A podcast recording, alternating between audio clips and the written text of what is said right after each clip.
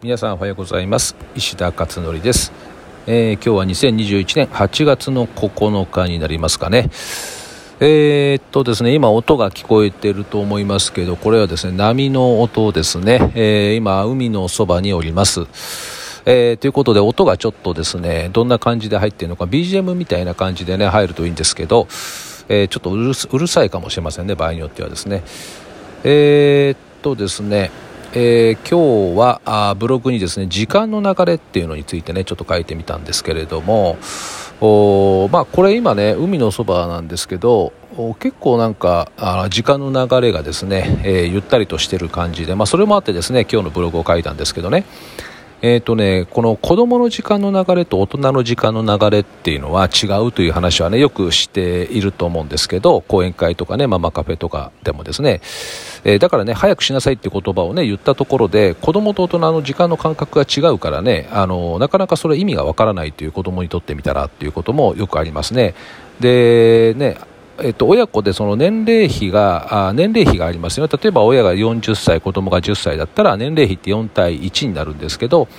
まあ、その逆比である1対4ですかね、えー、これが時間の、ね、感覚っていうふうに言われていて、えー、だから子供の10分はあ、まあ、例えばねあの親と親子の年齢比が4対1だった場合ですけどね。えーとね、親が10分と思っても子供は40分に感じるってことですよね。だから大人になるとね時間が経つのが早いっていうことなんですよね、まあ、生きてる年数が違うからってことらしいですけどね、えー、そういう理論がありましてでもなんかあ思い出すとそういうのって実感できるなと思うんだけどね。子供の頃って結構一日が長かったっていうね感じしません？なんか。一日がすごく長いと。でも大人になるとすごくなんかあっという間に時間経っちゃうよねっていう。なんかそれ、まあ、そういう感覚ですよね。で、えー、結局今日のですねそれで、えー、お話なんですけど時間が経つのがやっぱり早いから大人になるとね。だから時間がゆっくりと流れる場を作ってしまうっていう必要があるんじゃないかっていうことなんですよね。だから例えばカフェでゆったり過ごすとかね、えー、まあ、リゾート。リゾート地っていうのは多分そういう風にして作られてると思うんだけどに行くとかね。あと5スターのホテルってねあの5つ星ですよね。あれってあの実はなんかね高級っていうだけではなくて時間の流れをねゆっくりしてるんですよね。そういう空間演出をしてるんですよね。だからスタッフの皆さんもよくそれを心得ていて、えー、この余計な時間を取らさない。えー、そのゲストに対してですねだからもう本当にシンプルな対応だけであとはもうそのゲストの過ごす時間を大切にするっていうことをよくやりますね。えー、なのであの、まあ、音楽流れてる音楽も多分そういうね、えー、まあチャカチャカした音っていうのかな音楽っていうのかなではなくて世話しない音楽ではなくてゆったりと感じるような音楽を流していたりっていうのはまさにそういうことなんですよねあとね田舎に行くってもいいですよね。田舎に行って自然をぼーっと眺めてると時間の流れが止まるみたいな。あとは瞑想とか座禅とかね。あれなんかもある意味時間の調整なんでしょうね。えー、だからねこの時の流れっていうのは意図的に変えていくことで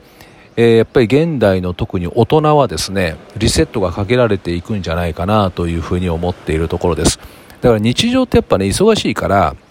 そうするともう本当あっという間にね、もう日々過ぎ、過ぎていきますよね。なので、その日常の中にちょっとした時間だけでもですね、時の流れをこうゆったりにさせたりとか止めてしまうとかっていうような場を作ると、これがね、本当にね、現代の大人には必要なんじゃないかなっていうのをね、つくづくね、感じたということなんですね。えー、なので、まあ、これはメモ書きですけどね、私のね、えーと、人のうちなんか時間関係だけで、えー、なんかまとめられたらいいなと思っていて、まあ、こういう形で、まあ、ブログにですね、思いついたところをポロポロとこう書いてるというところです。えーと、それから、あとはですね、えーと、 Voicy ですね、昨日の Voicy、えー、っとね、受験に成功するための勉強法っていうのを初公開しまして、えー、っと定期テストの点の取り方中学生高校生のね定期テストの点の取り方っていうのはこれはもうあの本にも書いてるし中学生勉強法の講座でもやってるし、えー、これはもうほぼですね知ってる方はほとんどもうあの分かったんじゃないかなと思うんですけどえーとね、定期テストとは違って受験勉強ってまたね違うんですよねやり方がね。でこれについてはね、えー、本にも出してないし講座でもやってないし、えー、特に話してないですよねどこにもね。でこれを、えーとね、今回ま質問が来たんで、え、公開したということです。ただ時間的にはどれぐらいかなこれプレミアム放送で今回出したんで、えーと20分20分ちょっと喋ったんかな。えー、なので結構ポイントポイントは多分分かったと思うんですよね。なので、えー、受験っていうのはやっぱ戦略が必要なんですよね。だから通常のやり方と少し違っていて、えー、少しというかだいぶ違うかな。うん、なので、その戦略を作ったらうまくいくんですけど、それを知らないでやってるとですね、結構大失敗するっていう、まあ、そういったことを細かくいろいろお話をしたので、もしよかったらですね、 Voicy をご覧な、あの、お聞きになってみてください。えー、ということで今日はあそんなあたりかな明日もね、えーと、ブログでは時間関係もう1個あるんで、えー、書こうかなと思っているので、えー、よかったらですねぜひまたご覧になってみてください。はい、えー、じゃあ今日はちょっと短めですけどそんな感じでもうお盆にねなんか入り入ってんのかな？っていう感じですから皆さんもですねあそうそうでも結構なんかまたなんか雨だった台風だったりね結構なんか荒れてますよねいろいろね、えー、なので皆さんぜひあの自分の時間をですね、えー、こういった時にちょっと確保して、えー、リセットかけるみたいなこともされてみてもいいんじゃないかなと思っています。はい、えー、ということで、えー、今日は以上となります。ではまた明日お会いしましょう。